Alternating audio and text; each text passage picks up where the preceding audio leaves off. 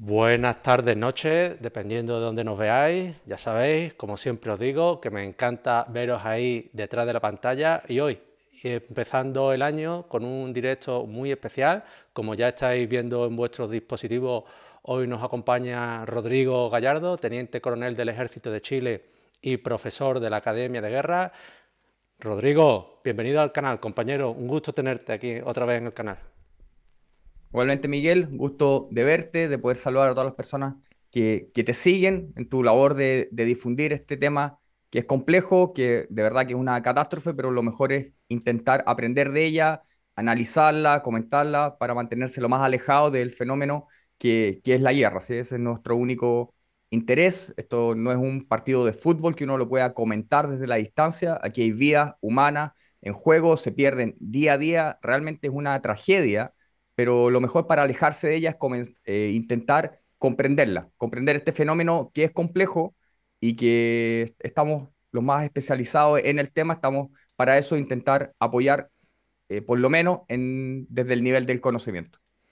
Pues desde luego que sí, Rodrigo, y siempre me alegra que hagas ese llamamiento, ¿no? Eh, parece que el tiempo está restando importancia o en muchos medios de comunicación o información parece que se está restando importancia, pero yo hoy lo comentaba con un compañero, son cientos, miles de víctimas mortales, eh, es una tragedia, yo mm, sigo, se me siguen poniendo los pelos de punta cuando hablamos de la guerra en Ucrania y me alegra que estés aquí en este directo para sobre todo situarnos, porque muchas veces ese desconocimiento pues frustra todavía más, ¿no? Nos hace tener un poco más de miedo, de pavor sobre lo que puede venir. Y Rodrigo, eh, a mí me gustaría empezar eh, por ese saber qué ha pasado en estos meses. Recuerdo que el último directo lo hicimos por finales de septiembre. Las tropas rusas se estaban marchando del sur hacia, hacia eh, y también por el este se estaban retirando de la zona de Kharkov. ¿Cómo ha sido estos meses? ¿Cómo ha evolucionado el conflicto desde, desde el último directo? Somos todo oídos.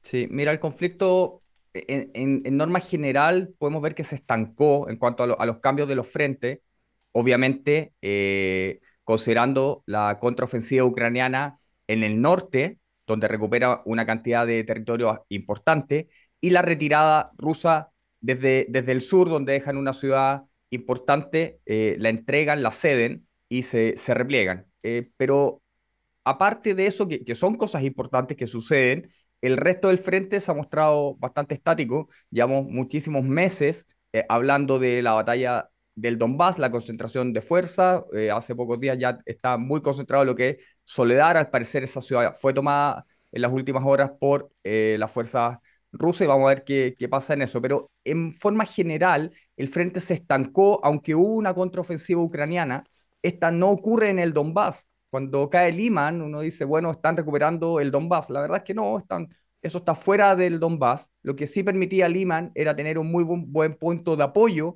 para las fuerzas rusas poder envolver a las fuerzas ucranianas y lo perdieron. Fue una derrota rusa, pero es una derrota táctica, no es una derrota de nivel operacional o de nivel estratégico. En la guerra vamos a hablar de tres niveles. El nivel estratégico, el nivel operacional y el nivel táctico el nivel estratégico tiene relación con los objetivos vitales, cosas que son vitales para el conflicto o vital para una persona, si uno lo quisiera llevar a un ejemplo. ¿Qué cosas son vitales para Rusia en Ucrania? Primero, mantener el Donbass. Segundo, mantener el puerto del Donbass, me refiero a Mariupol, porque el, área del Donbass es, es, el sector mineral de Ucrania y hasta este conflicto no tenía acceso directo a un puerto pero en, luego de este conflicto sí tiene ese puerto y ese puerto se llama Mariupol. Perder Mariupol para la fuerza rusa, eso es algo de vital para esta campaña. Por lo tanto, ese es un objetivo estratégico a defender y para la parte ucraniana a atacar. Y otro objetivo estratégico que se comenta poco es el abastecimiento de agua de la península de Crimea. Y eso pasa desde la presa de Novakakorska, que, eh, donde está el canal del norte, desde donde se abastece de agua a Crimea. Ese es otro objetivo estratégico. Hay otras cosas que ya no están en este nivel, que están más abajo, que ceder una ciudad, cambiar territorio, mover la reserva. Eso ya podría ser cosas de nivel operacional, que influyen, pero que no son absolutamente decisivas. Y luego están las inferiores, que son las cosas de nivel táctico. Un combate, una, una pérdida de un terreno no tan, no tan relevante o, o se ganan kilómetros y kilómetros cuadrados, pero que no tienen un impacto relevante. Por lo tanto, vamos a tener que diferenciar bien lo que son avances o derrotas tácticas, operacionales o estratégicas. No es lo mismo ganar territorio donde no hay una ciudad importante o donde no hay un puerto que otro donde sí lo hay. Por lo tanto, lo que vimos de Ucrania fue una gran victoria táctica en el norte y en el sur fue un movimiento operacional de Rusia al ceder la ciudad de Kherson. Mucho se comentaba de esa decisión de Rusia de abandonar Gerson ¿no? y irse a la otra orilla del Dnieper. Y bueno, parecía que era una decisión un poco muy controvertida, ¿no? Eh, desde la prensa occidental, eh, sobre todo, se, se vanagloriaba ¿no? esa recuperación una gran ciudad, ¿no? Parecía que las tornas podían cambiar en ese avance, pero bueno, parece que una decisión bien pensada, estratégica y que parece que está teniendo sus efectos, ¿no? Sí, mira, la retirada de las fuerzas rusas que intentan cercar Kiev en la primera parte eh, es un movimiento ruso, no es una reconquista ucraniana, en, en, ese ejemplo inicial. Los rusos se retiran y los ucranianos incluso los logran de alguna forma perseguir y dañar, pero los rusos toman la decisión de retirarse de Kiev porque no logran los objetivos, por diversas razones. Eh, seguramente fue un error estratégico importante para ellos. Pero los rusos se retiran y los ucranianos ocupan el territorio. En Kherson es distinto porque los rusos se retiran y la fuerza ucraniana ni siquiera los pueden dañar en la retirada. Es decir, se retiran en forma ordenada. Es una decisión bien militarmente, bien tomada. ¿Por qué?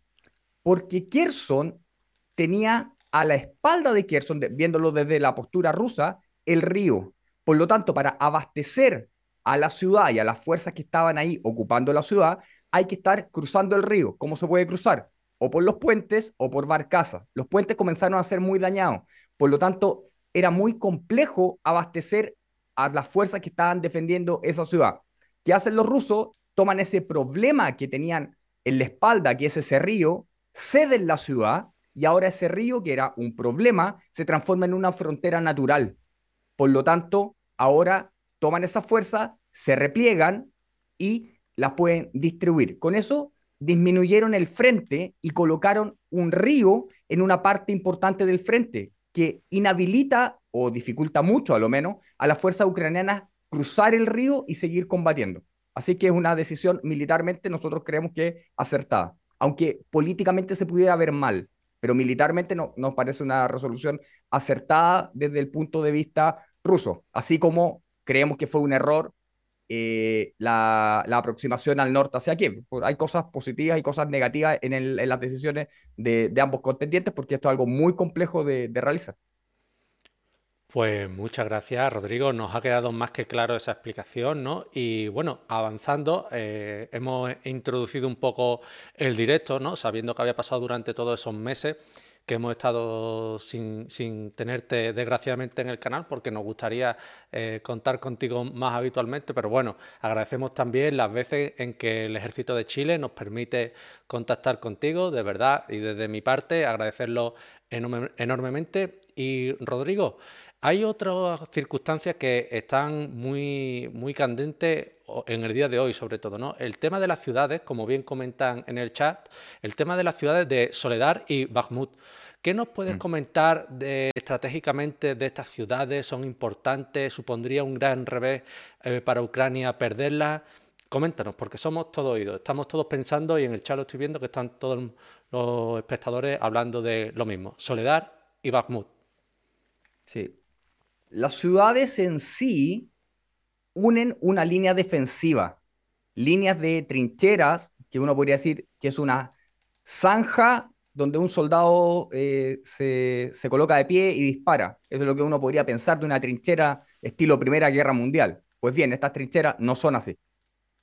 Primero son de concreto armado, tienen posiciones, eh, es una estructura, es como si construyéramos eh, un edificio o lo más parecido a un estacionamiento subterráneo, ¿me entiendes? No tienen varios pisos, pero por lo, menos tienen un piso. Estas ciudades, que son cuatro, eh, hacen esta línea defensiva, que es una línea fortificada. por lo tanto, no es sencillo avanzar. Cuando nosotros vemos las imágenes de, los territorios que están ahí en conflicto, parece Primera Guerra Mundial, parece quizás la luna lleno de cráteres, bombardeo, etcétera, y aún así no pueden sacar a las fuerzas que están ahí defendiéndose. ¿Por qué? Porque se están defendiendo en una estructura muy bien eh, preparada para la defensa. Soledad y Bakhmut son las ciudades que van uniendo esta línea defensiva. Perderla, lo que están haciendo las fuerzas rusas a través del grupo Wagner, pero finalmente Rusia, ¿qué está haciendo? Está rompiendo la línea defensiva y lo está haciendo por el centro, que parece ser lo más lógico para luego poder envolver esa línea defensiva por los costados. Seguramente lo van a hacer hacia el norte. Si las fuerzas rusas, perdón, si las fuerzas ucranianas se retiran, ¿qué debieran hacer? Trasladarse a una nueva línea defensiva más cercano a las ciudades de Kremina y Kramatorsk. perdón, sí. Sí, sí, sí. De, de Kramatorsk y Sloviansk, que es la segunda línea la segunda línea defensiva, pero seguramente esa línea no es tan fortificada como esta primera línea defensiva. Por lo tanto, si la línea se quiebra, que al parecer ya, ya se ha quebrado, debiéramos esperar un avance, pero no, nosotros creemos que las fuerzas rusas esta vez van a ser más prudentes en el avance. Cuando inició el conflicto vimos un avance en realidad por 11 direcciones de aproximación distintas, con fuerzas blindadas y mecanizadas, que fue muy rápido y hasta esa parte era de manual. Lo estaban haciendo realmente la fuerza rusa de manual. Pero ¿qué les faltó? Le faltó todo el andamiaje de infantería para poder ocupar el territorio conquistado. Porque los territorios que se conquistan no se pueden mantener con tanques y con vehículos blindados en gran cantidad. Se necesitan soldados, hombres a pie. Y Rusia no los tenía, por lo tanto fue capaz de avanzar mucho, pero después no fue capaz de mantener el territorio. Por lo tanto, creemos que ahora, habiendo tomado experiencia de eso, eh, los rusos son famosos por ir aprendiendo rápido sus errores, eh, van a seguramente a tener un progreso más lento y considerando que este es un área fortificada. Pero lo importante, se rompe la línea, una línea fortificada principal. Por lo tanto, eh, si lo logran hacer, que llevan meses intentando hacerlo, va a ser una, una victoria táctica, pero que va a empezar a tener una repercusión a lo menos operacional, porque se acercan a Kramatorsk y Eslovian, que son las dos ciudades principales del Donbass.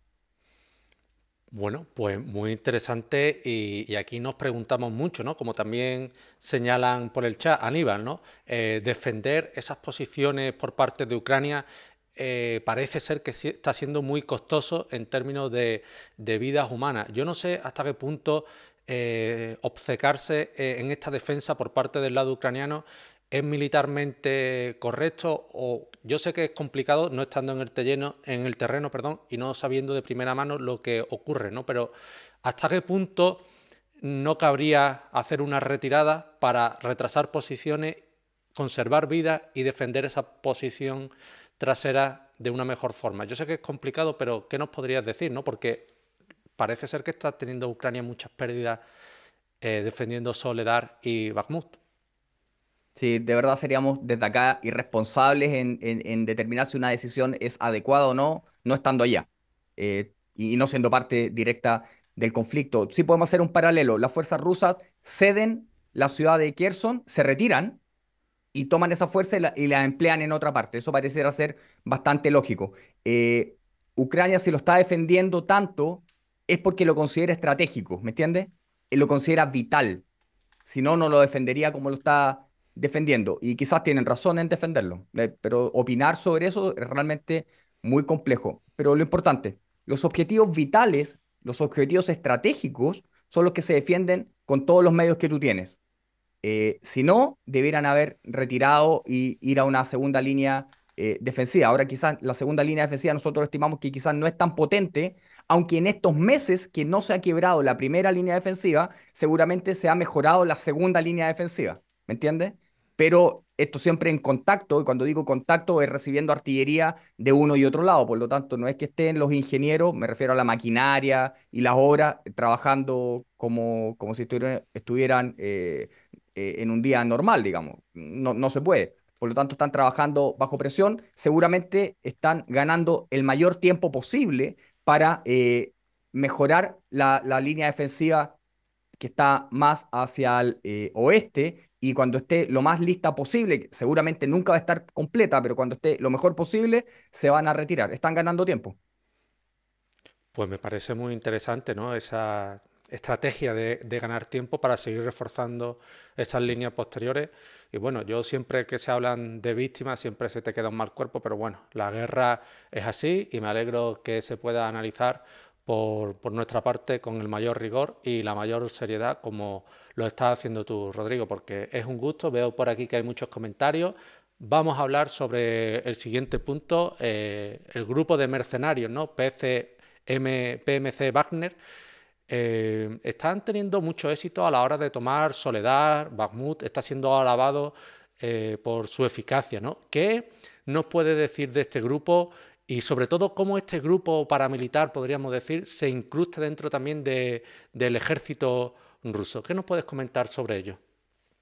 Sí, es de, esos elementos que nos cuesta más abordar porque no es algo eh, tan común. En, e, e, en, palabras sencillas, Rusia tiene una especie de ejército irregular a su servicio que debiera, uno hace la comparación con, las empresas norteamericanas de seguridad, pero no es lo mismo porque son muy, muy cercanos, no, le venden servicios a cualquiera, digamos, le venden servicios solamente al Estado ruso, está conformado mayoritariamente por ex miembros de las Fuerzas Armadas rusas, están financiados desde, desde la parte eh, eh, de la sociedad civil rusa, de grandes empresas. Eh, entonces, e, es un caso muy especial, eh, se, le, del cual no hay tanta información.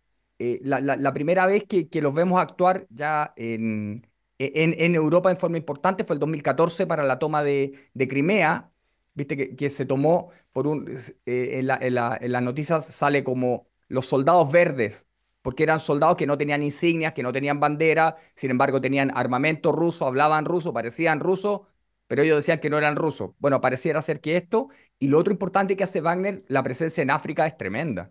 Por lo tanto, le brindan seguridad a eh, empresas, incluso a países, por lo tanto, es, es una organización muy compleja de analizar y creo que no tiene par. No podría, yo no podría decir que es par de alguna empresa de seguridad norteamericana que brindaba seguridad en Irak. No, es otra cosa. Esto es otra cosa. Por lo tanto, Wagner eh, es importante, tiene una cantidad importante de personal y ya metiéndonos al, al ámbito político, del cual por supuesto que yo no soy experto, pero tiene una influencia política también en Rusia, en el Kremlin. También hay relaciones ahí que hay que analizar, pero para eso necesitamos a un cientista político que nos pudiera ayudar. Militarmente se han mostrado eficientes en el terreno. Pues y tan eficientes que parece que están a punto de lograr uno de los mayores éxitos eh, para el bando ruso de los últimos meses. Y me gustaría seguir indagando porque hay eh, muchas, muchas preguntas sobre, sobre este grupo militar y es eh, mm, que ¿Cómo, lo diría? Que mm, el, bando, el bando ruso ha preferido valerse de, este grupo paramilitar más que en sus propios soldados, más que en sus propios eh, que el ejército ruso. Yo no sé si es por desconfianza en sus propios soldados o creyendo que este grupo tiene las cualidades, la material, por supuesto, para, para llevar a cabo esta, esta misión, ¿no? Porque mm, se ha hablado mucho y la verdad es que se escuchan cosas buenas en torno a su eficacia. No sé si es que el ejército ruso no estaba tan bien preparado, si estos grupos paramilitares podrán sustituir en alguna forma la labor de los ejércitos. No sé, yo estoy un poco como tú, que no sé mucho sobre estos grupos, pero lo que sí es verdad es que su eficacia es grande, ¿no? Sí, uno de los, eh, al parecer, uno de los requisitos para pertenecer al grupo Wagner es eh, haber pertenecido a la Fuerza, no sé si exclusivamente a la Fuerza Armada rusa, no lo sé, pero sí tener experiencia en combate. Y cuando uno lo ve, un soldado con experiencia versus un soldado sin experiencia militarmente en terreno vale muchísimo más. Un soldado con experiencia vale muchísimo más. Ahora llévalo, lo estoy hablando desde el punto de vista individual, llévalo a una unidad una compañía, 100 hombres entrenados, no tiene nada que ver con 100 hombres que son reclutas que solamente tienen instrucción básica. Los otros 100 tienen experiencia trabajando como una unidad, no trabajando eh, en forma aislada. Por lo tanto, lo que estimamos que está haciendo Rusia es ocupar el, terreno con las fuerzas regulares del ejército y en las partes más complejas está enviando a este grupo que son soldados con experiencia, que están bien equipados y que eh, se ha mostrado bastante eh, eficiente. Pues dicho, dicho queda, eh, y aprovecho, Rodrigo, para agradecer a todos los que nos están viendo, ¿vale? Eh, vamos a seguir y después, si queréis, a todos los que nos están viendo, hacemos más preguntas sobre las armas que estoy viendo que preguntáis, sobre las armas que suministra Occidente y demás. Pero me gustaría mm. hacer también otra consideración, Rodrigo, y es sobre eh, una supuesta ofensiva que está planeando Rusia de cara a este invierno. ¿no? ¿Qué tanto prevés que pueda pasar esta ofensiva? Si puede llegar también desde Bielorrusia, ¿crees que Rusia prestará nuevamente su terreno para eh, esta ofensiva de invierno? Coméntanos, coméntanos. Sí, regla número uno en la guerra, el engaño. Y por eso cuando decíamos que lo, primero que en una guerra se pierde es la verdad, bueno, pero es que es parte de la guerra. El engaño, el engaño y el engaño, porque eso eh, facilita las operaciones. Por lo tanto, mientras se pueda pensar que se va a hacer una ofensiva, aunque no se haga, las fuerzas ucranianas van a tener que tomar previsiones por si acaso las fuerzas rusas entran desde Bielorrusia hacia Ucrania. Van a tomar unas previsiones. ¿Qué son estas previsiones? Desplazar tropas hacia esa área. Si Rusia los logra engañar bien, no hace la ofensiva y logra el objetivo de desviar fuerza y atacar por otra parte. Eh, lo mismo hacen los ucranianos. Hacen una ofensiva en una parte para luego atacar por la otra. ¿Es posible la ofensiva? Sí, es posible. ¿Es probable? No, no es probable. Pero en la guerra es mejor hacer algo improbable porque no es esperado. Por lo tanto, cuando un ataque no funciona de día, de repente funciona de noche, porque de noche no pensábamos que el otro tenía la capacidad de hacerlo y lo hizo. Por lo tanto, esa, esa mecánica de estar viendo lo probable con lo posible, lo improbable con lo no realizable, son los dilemas a los cuales se tienen que enfrentar los planificadores, que son los, los comandantes y los estados mayores. En síntesis, ¿es posible una ofensiva rusa? Sí, es posible. ¿Es probable? Estimamos que no, desde Bielorrusia ahora. Pero al ya ser posible, obliga a Ucrania a tomar previsiones y desplazar fuerzas hacia ese frente. Y si desplaza fuerzas hacia un frente, debilita otro frente. Por lo tanto, eh, se está haciendo efectiva esa maniobra rusa, aunque no fuera real. Bueno, pues muy interesante y, se ve cómo se engrana ese engaño, ¿no? Cómo es tan importante y todos los estrategas militares hacen alusión a ese engaño, ¿no? Como un factor clave en el devenir. Entonces, mm, me gustaría preguntar, ¿tú crees que el devenir de esta guerra seguirá siendo así, ¿no? Por, por bloque, eh, Rusia empujando y Ucrania resistiendo. Sí, creemos que va a seguir en esta dinámica. Y ya llevamos un año. Bueno, y sobre todo que la, todos los conatos de, negociaciones parece que nunca acaban en buen puerto, pero, pero bueno, mm, esperemos que alguno sí llegue. Aunque yo personalmente creo que es difícil, ¿no? Y Rodrigo, también me gustaría comentar el tema del factor invierno. Mucho se ha dicho, el general invierno, etcétera, etcétera, etcétera. ¿Cómo puede afectar el invierno a, la guerra de Ucrania? Nosotros creemos que la modifica, pero estamos hablando de, de tropas habituadas a su ambiente particular. Por lo tanto, no estamos tomando a alguien que no conoce ese terreno. Viven desde niños en ese terreno, conocen perfectamente el invierno, es parte de, es parte de su vida. Por lo tanto, es un componente más, pero no es algo que eh, los vaya a, afectar. Te, coloco un, ejemplo sencillo. Los tanques, después podemos hablar un poco de eso, los tanques rusos son más livianos que todos los tanques occidentales. Y uno se empieza a preguntar, bueno, ¿por qué son más livianos? Bueno, porque en general tienen que lidiar con mucho más lodo. Por lo tanto, hacer vehículos muy pesados es más complejo para los rusos. ¿Y, cuál fue la decisión? Hacer vehículos más livianos. Todos los vehículos rusos, en general, son más livianos. Muchos de ellos tienen capacidad anfibia porque tienen muchísimos ríos. Por lo tanto, es parte de su escenario natural. Así que el invierno no es algo que les sea ajeno. Es parte de ellos y la guerra se está desarrollando de forma más lenta en invierno, pero eh, en ningún caso la detiene. Bueno, tristemente no la detiene, ¿no? Porque ojalá, bueno, pues llegará a su fin. Eh, eh, ahora, ahora ah, voy a aprovechar que Joel está haciendo una pregunta para introducirla también, ¿vale? Eh, pregunta Joel, ¿cómo pueden los ucranianos mantener la logística de tantos equipos diferentes? Habrá... Uh. y aquí hace alusión a la ayuda de la OTAN. Lógicamente yo creo que cierta ayuda están teniendo para mantener esa logística, ¿no? Muy, muy complicado. Muy complejo. Mientras más sencilla sea la logística, va a ser más eficiente o, a lo menos se debiera eh, facilitar.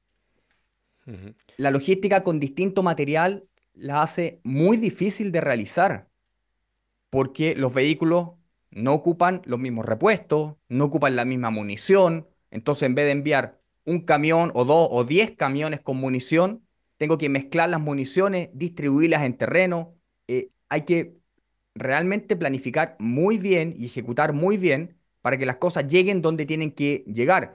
Estamos hablando de, del abastecimiento. De repente en logística uno piensa que la logística es solamente abastecer de cosas. Y es, verdad, se abastece de mucho, pero también se retiran muchas cosas desde el frente. ¿Qué se retiran? Se retiran los heridos, se retiran los enfermos, no, no se dejan ahí, hay que sacarlos. Eso también es logística.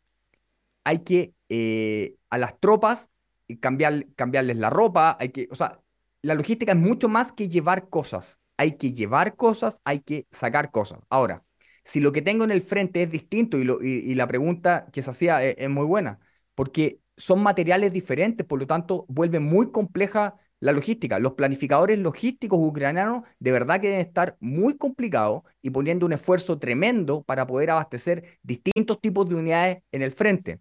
Si se concreta eh, los nuevos vehículos que se le ofrecieron a Ucrania, eh, los vehículos son realmente muy buenos, sin embargo va a significar un problema logístico mayor, repuestos distintos, eh, de todo. Así que muy complicado, realmente muy complicado. A diferencia de, de los rusos que pareciera ser algo más sencillo porque todo es producto eh, de ellos mismos. Bueno, pues desde luego y sobre todo mm, porque estamos hablando que Ucrania tiene tradición soviética, como bien dice, muchas de las armas, muchas de las municiones pues no le vienen bien a sus carros de combate propios y aquí también hacían alusión más arriba a una compañera el tema de que siga eh, increciendo, ¿no? Y siga creciendo ese suministro de armas por parte de Occidente a, Ucrania. ¿no? Dice que si veremos los Leopard 2 eh, en Ucrania. Sé que estas son decisiones más políticas, hemos visto como la ministra de Defensa alemana parece ser que ha dimitido. Yo sé que estas decisiones son políticas y suministrar o no suministrar, cuánto suministrar, pero mm, sí que podemos trazar cómo ese incremento de suministro de armas se ha ido produciendo a, a Ucrania. ¿no? ¿Crees que veamos cada vez más armas de gran calibre y, los riesgos que esto podría suponer. ¿Qué opinas ¿Qué de este suministro de armas? Esto ha sido por fases, lo, voy a hablar desde el punto de vista técnico, no, político. Eh, los países de la OTAN suministraron en primera instancia armamento netamente defensivo, antiblindaje y antiaéreo. Luego de eso, después que las fuerzas rusas invadieron y lo lograron detener, hubo un, segundo tipo de, abastecimiento de armamento que fue fundamentalmente artillería, que, ya no es algo directo de, de, uno o dos kilómetros de alcance, sino que de 30 40 kilómetros de alcance que disparan por sobre las tropas, o sea, bastante alcance. Y ahí también llegaron los HIMARS, llegaron cosas así, limitados. O sea, segunda ola, artillería.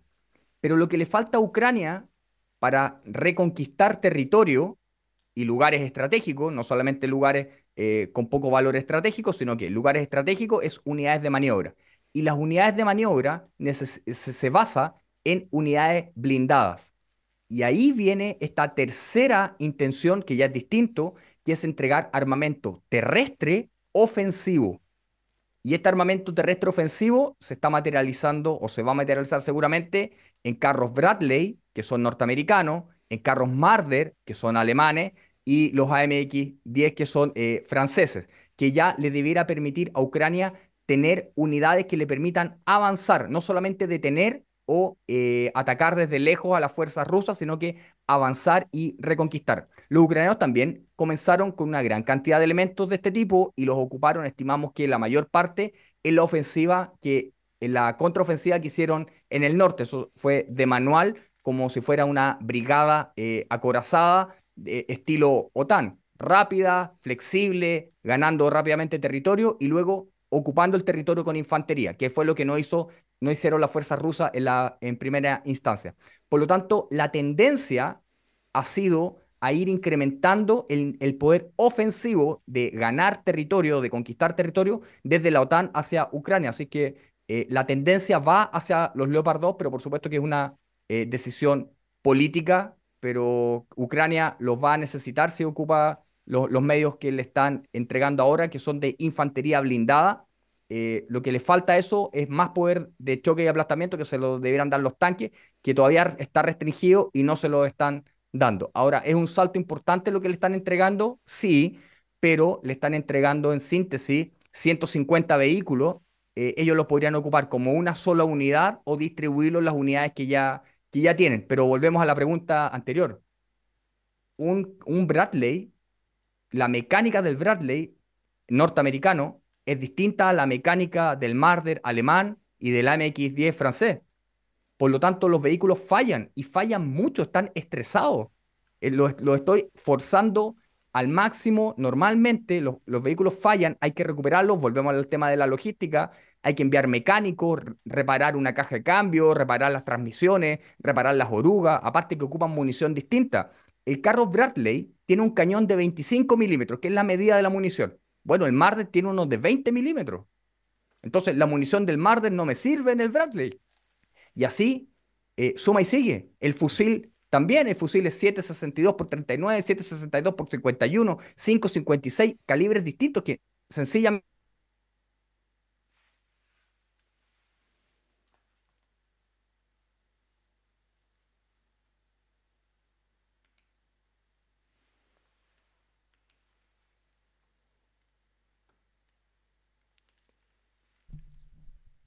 Se ha perdido la señal. A ver si la podemos recuperar. A ver si la podemos recuperar. Hemos perdido a Rodrigo Gallardo. Un momentito, a ver si se reconecta. El compañero.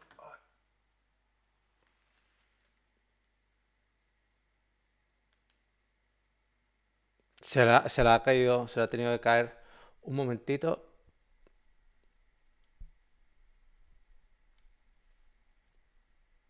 Rodrigo, estamos de vuelta. ¿Problema técnico? Problema técnico, pero solucionado, solucionado. ok. estamos ¿En qué parte nos quedamos? Estamos hablando de que es complicado el tema de las municiones y demás en distintos carros de combate, que aunque se le entreguen esos carros de combate a Ucrania, después van a tener que engranar su funcionamiento dentro del ejército. Sí, y te estoy diciendo uno de los elementos que hay que engranar. Los otros elementos, igual o más importante, es que la gente que ocupa esos vehículos hay que instruirlas, entrenarlas, enseñarlas a disparar un cañón, son, absolutamente diferentes. Son parecidos, pero son distintos y necesitamos gente con experiencia. Por eso te decía que un soldado con experiencia vale muchísimo cuando lo comparo con un soldado recluta sin experiencia. La movilización rusa moviliza 300.000 hombres, entendemos que ya hay 150.000 operando, pero son reclutas por lo tanto, son muy distintos a, los soldados del ejército regular que están trabajando en forma permanente y, diferentes a los del grupo Wagner, que son ex soldados todos con experiencia. Por lo tanto, eh, hay que hacer convivir las diferentes experiencias, la logística, el material, etc. No, es una tarea sencilla eh, para nada. Por lo tanto, es importante que la solución que le dé la OTAN a Ucrania no sea peor que la enfermedad que tiene, porque sería muy complejo que le entreguen medios que no puedan ocupar las fuerzas ucranianas se han mostrado eficientes en lo que han realizado con el armamento occidental.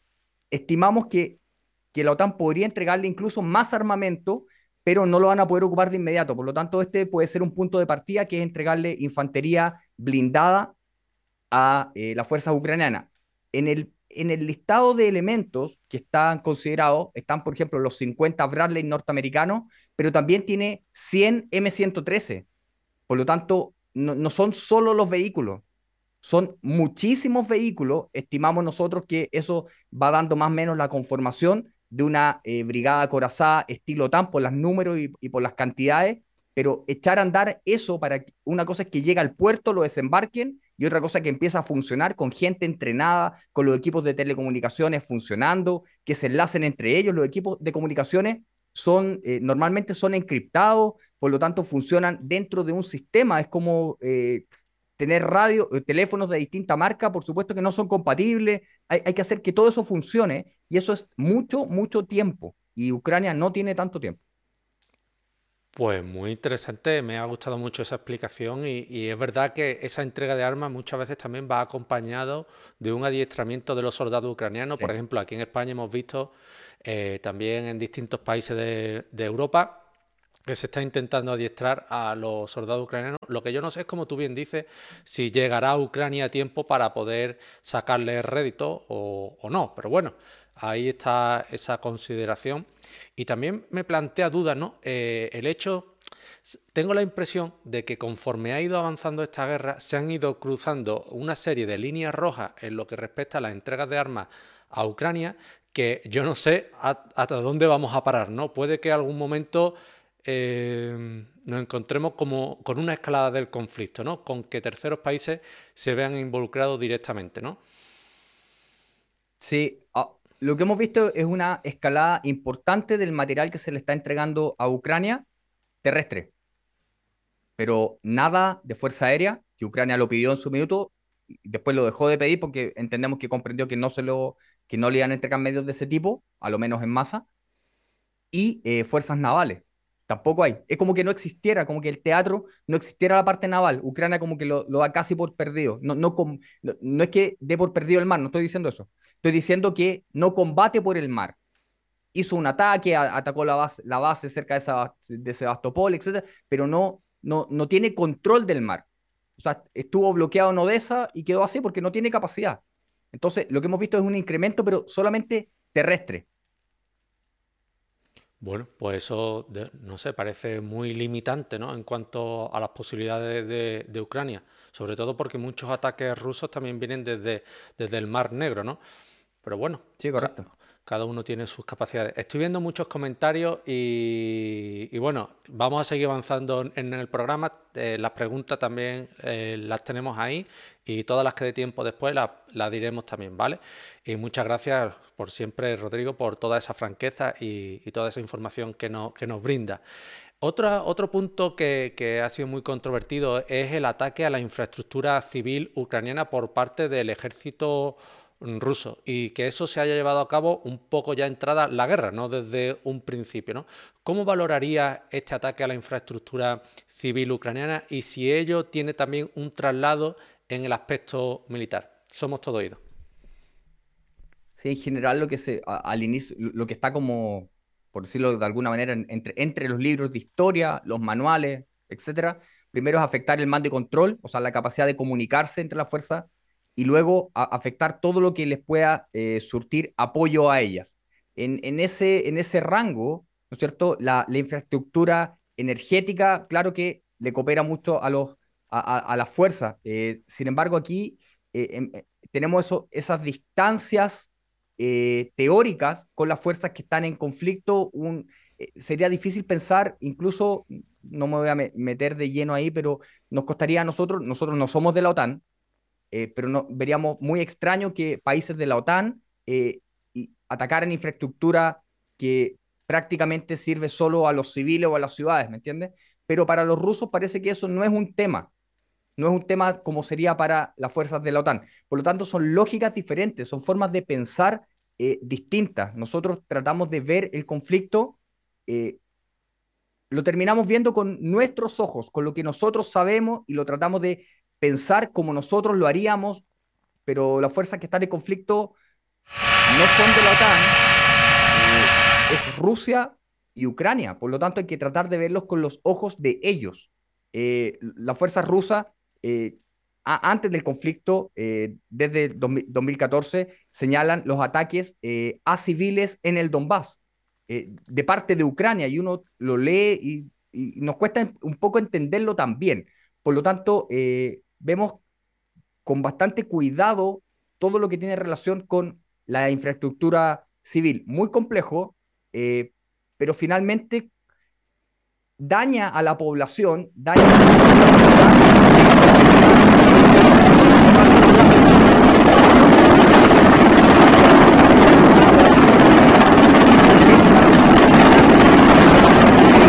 combatiendo, pero, pero lo, ha dañado, definitivamente lo, está dañando. Bueno, pues dicho queda, eh,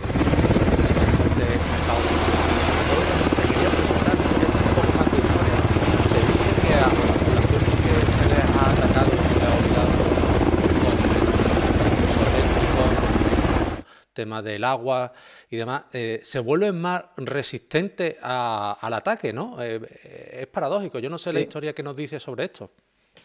Sí, sí.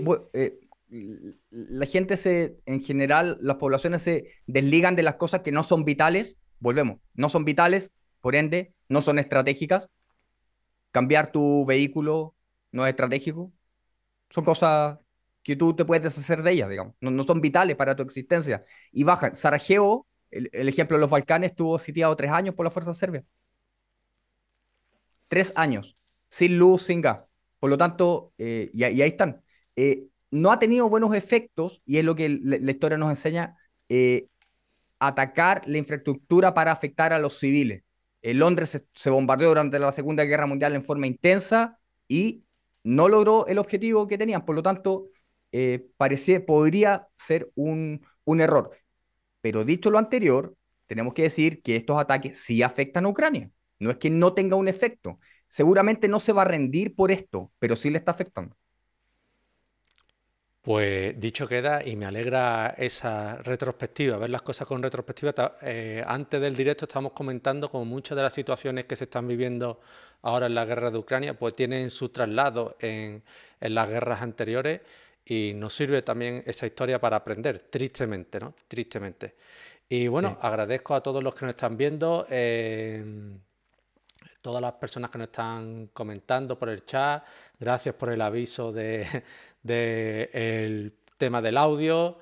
Eh, me parece muy interesante, nos saludan desde la República también Dominicana. Eh, bueno, aquí hay algunos que opinan que la OTA también bombardeó infraestructura civil eh, en Serbia. También parece que... los puentes en... Sí, sí. Sí, bombardearon Belgrado y la segunda ciudad está un, poco más al norte, no recuerdo, bombardearon los tres puentes, la gente terminó cruzando en balsas también. Eh, me, tocó estar en Belgrado eh, viendo cómo había sido el desarrollo de ese conflicto y uno siempre ve las cosas desde un lado de la moneda. Y ese conflicto, el conflicto de, la ex Yugoslavia, especialmente en Bosnia, eh, esa moneda tiene tres caras. Tiene la cara serbia, la cara croata y la, y la, cara de los bosnios musulmanes que estaban ahí. Por lo tanto, nos enseña que los conflictos son bastante más complejos y que efectivamente hay cosas que se hacen y que uno las desconoce, pero por desconocerlas no significa que no, no se hagan. Se bombardearon, la, OTAN bombardeó por 46 días, me parece, eh, Belgrado hasta que, hasta que se rindieron, en, después para Kosovo 95. Por lo tanto, eh, sí ocurren, son elementos que, que se realizan, también se han eh, bombardeado estructuras civiles, pero me parece que no es la forma que lo, lo está haciendo Rusia. Pero, pero siempre siempre eh, es un tema, es un tema, no, hay que esconderlo, digamos, hay que trabajarlo. Pues dicho queda y me gustaría seguir avanzando. Veo que veo que el chat está vibrante hoy. También aluden a Irak. En fin, eh, todo podríamos extenderlo más y, en profundidad. Pero bueno, hoy Ucrania. Me gustaría seguir avanzando sobre las noticias que han salido recientemente eh, y noticias porque ha, ocurrido así. El tema de el nuevo eh, militar al mando de, la operación eh, en Ucrania, ¿no? El, general Gerasimov, ¿no? Gerasimov, sí, sí. A mí me gustaría que nos comentaras cómo eh, se engrana este, este cambio, si es que se le puede llamar cambio, si es que el Suroviking se va a compaginar, si va a ser inferior. ¿Cómo, en términos militares de grado se, se puede entender este movimiento por parte de Rusia? Bueno, el general Gerasimov es el militar de mayor rango en toda Rusia bajo el ministro de, Defensa. Pero el ministro de Defensa en Rusia, aunque lleva bastante tiempo en el cargo, fundamentalmente es un civil que está instruido, que conoce el tema, por supuesto, pero está a cargo. Es un civil, pero anda uniforme.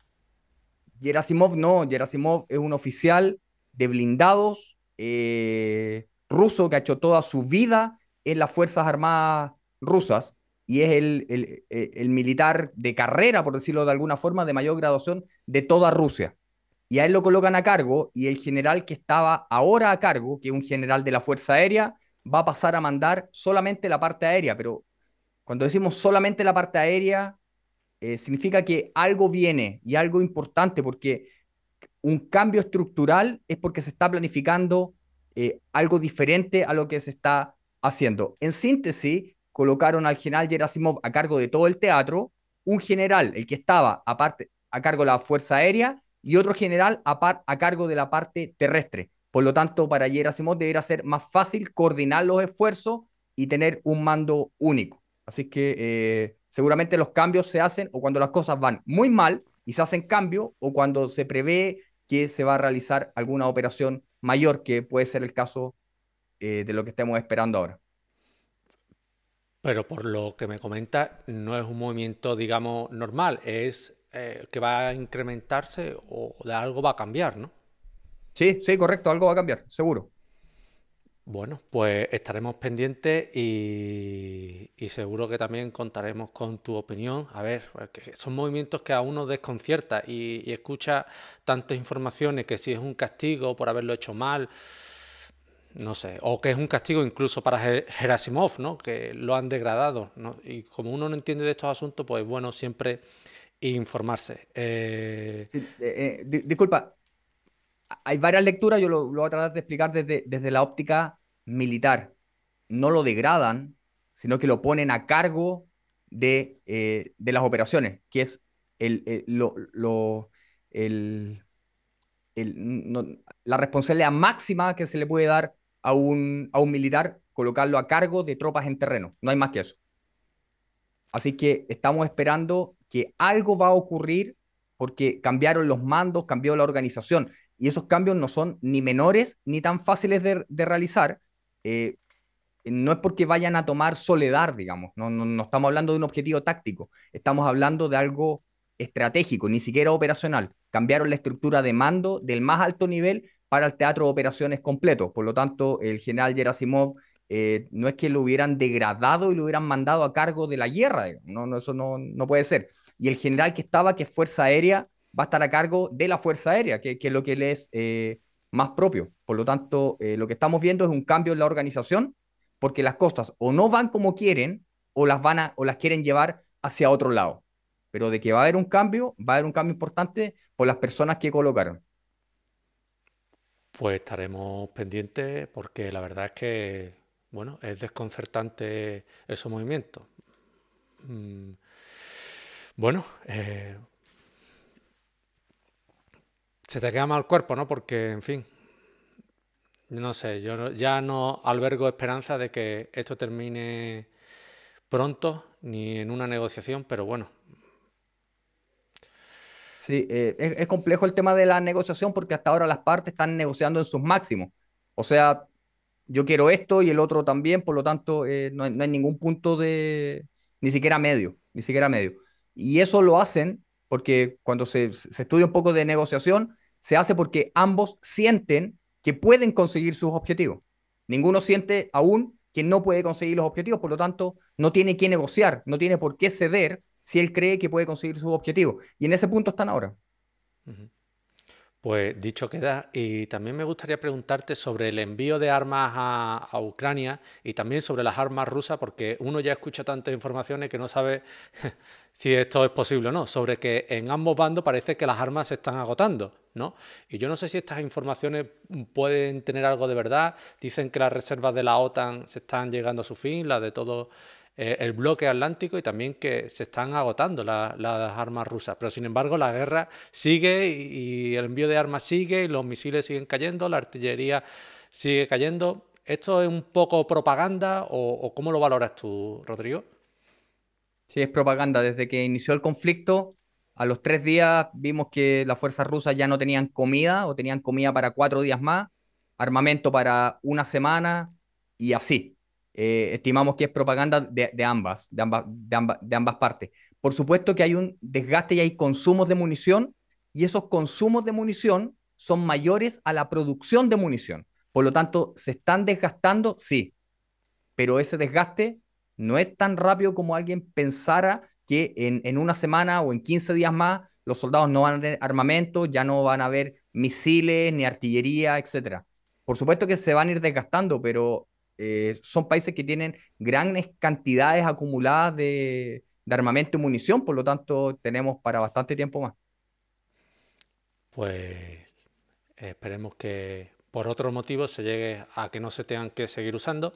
Rodrigo, yo te voy a hacer dos preguntas más y, damos paso a lo, a lo, que nos quieran preguntar desde el chat, que son muchos espectadores. Veo que el chat está moviéndose mucho y la verdad es que me da pena porque todas las personas que están detrás para mí son, bueno, pues muy importantes y me gustaría atenderlas a todas. Pero cuando te haga las dos preguntas daremos paso a, que el chat haga alguna intervención, ¿vale? Y te la trasladamos. Yo, mis dos preguntas eran la primera, el tema de los drones. Hemos comentado ya en varias mm. ocasiones como que los drones efectivamente están teniendo una importancia abismal, pero yo creo que nos ha sorprendido a todos como está siendo fundamental.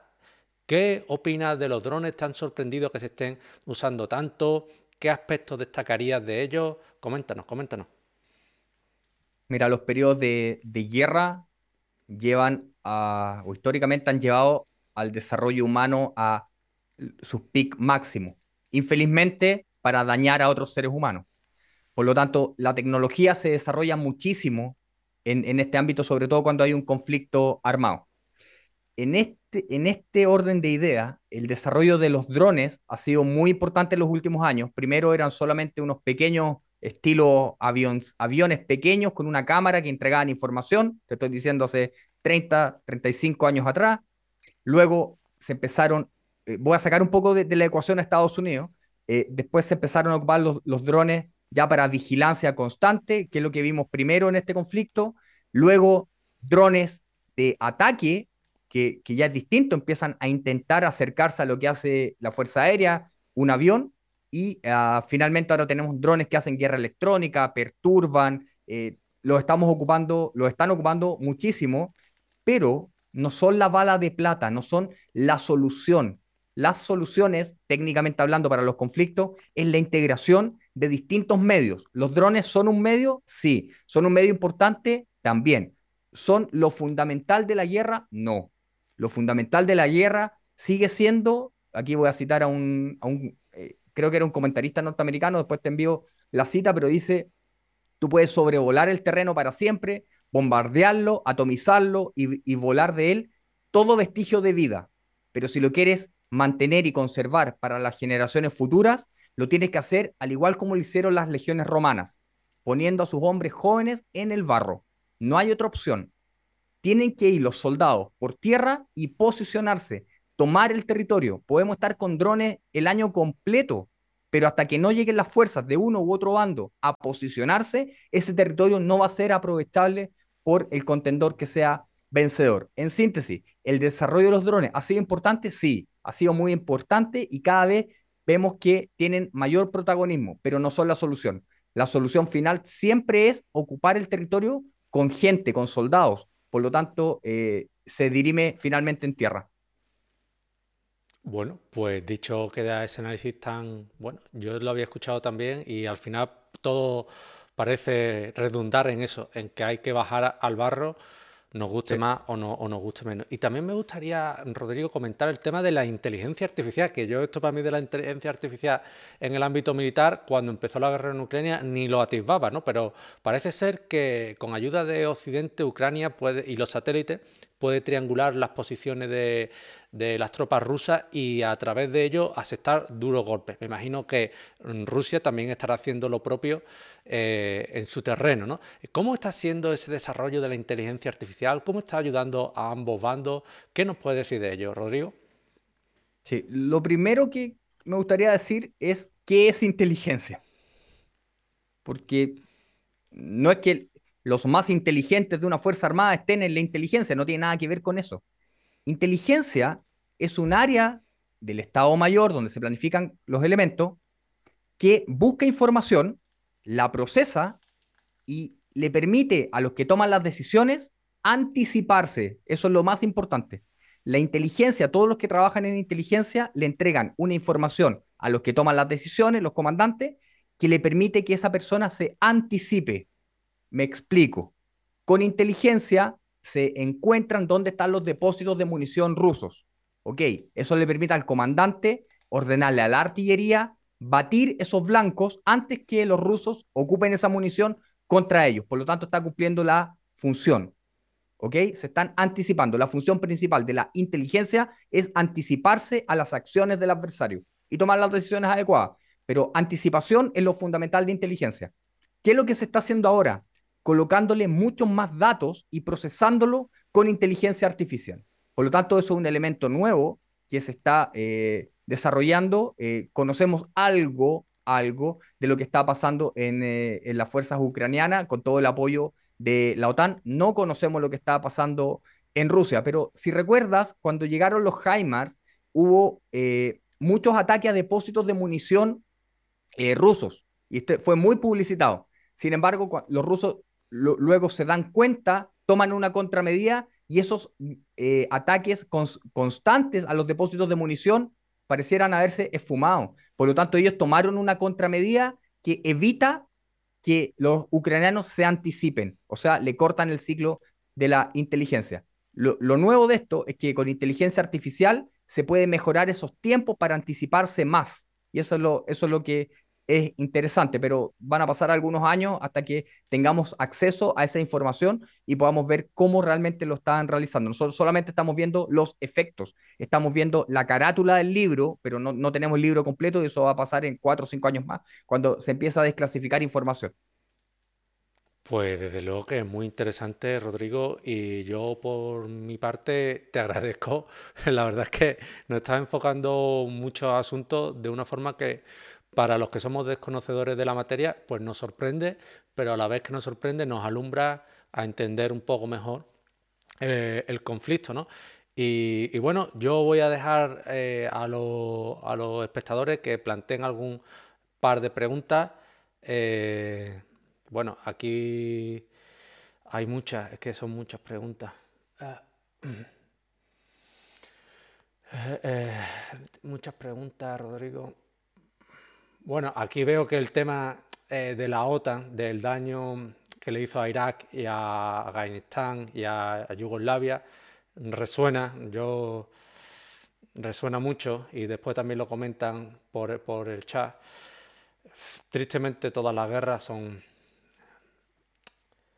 son tristes, todas las vidas humanas. Yo lo pensaba hoy y lo comentaba que mm, cuando se hablan de cifras, se deshumaniza la tragedia, ¿no? Se mm. hablan de 200, 300, 1000 y cada persona tiene su familia, es como todos nosotros y yo creo que el tiempo y la, y la falta de información de lo que sucede no puede dejar que perdamos la perspectiva de que sigue muriendo mucha gente y todas las vidas tienen un valor inmenso. Todas las vidas para mí tienen el mismo valor y, y ojalá que pronto termine ya, no sé yo hasta qué punto podrá podrá seguir esto. Eh, bueno, eh, también preguntan sobre Taiwán por aquí, también preguntan sobre Taiwán.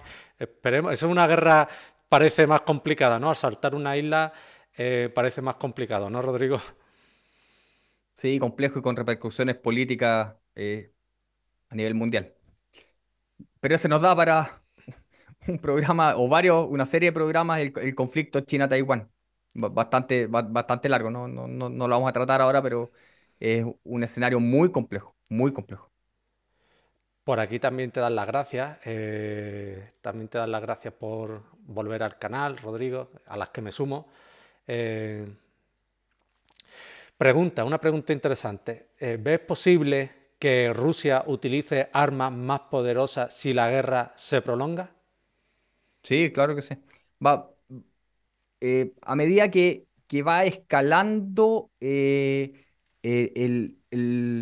el conflicto, va escalando también el, armamento, digamos. Así, es que eh, mientras más tiempo pase, si es que hay grandes pérdidas, etcétera, eh, puede haber una escalada de, armamento. Hubo algún minuto donde escaló el tema de la opción nuclear táctica, eh, pero después desescaló, felizmente, felizmente. Pero eso puede volver, por supuesto que, que puede volver. También está el tema de los misiles hipersónicos, o sea, puede escalar, puede seguir escalando y estimamos que este conflicto no va para corto, al contrario, eh, va para bastante tiempo más y hay que ver si escala o desescala y se mantiene en el tiempo. Nosotros estimamos que el conflicto se va a mantener en el tiempo, eh, pero no sabemos cuándo va a comenzar a desescalar. O sea, el conflicto existe, pero se mantiene más o menos en un statu quo.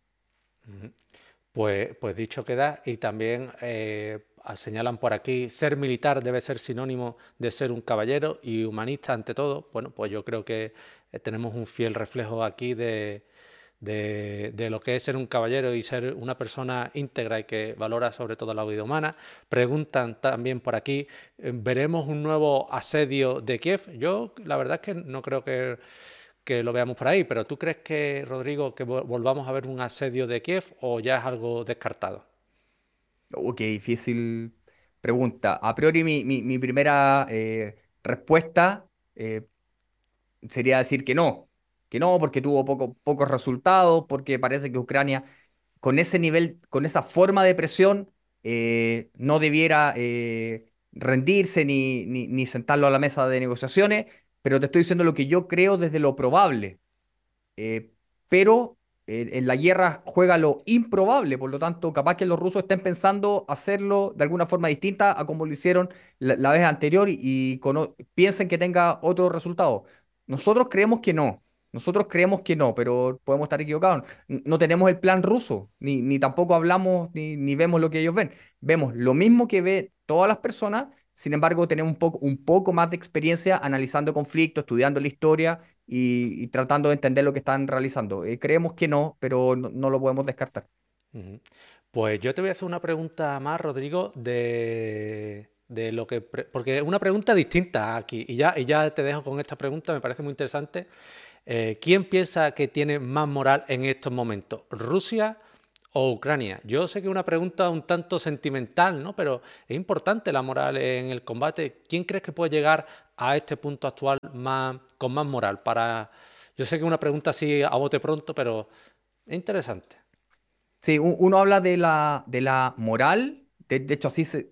Esto voy a tener que explicar un poco técnicamente. Nosotros evaluamos a las fuerzas por cantidad de fuerzas, quiénes son los comandantes, si tiene o no tiene experiencia. Cuando yo te decía que un soldado con experiencia vale, bien entre comillas lo que te estoy diciendo, no, no como persona, sino que como valor combativo, vale más que un soldado sin experiencia, es porque nosotros le damos un valor numérico y lo colocamos en una ecuación y hacemos comparaciones entre fuerzas.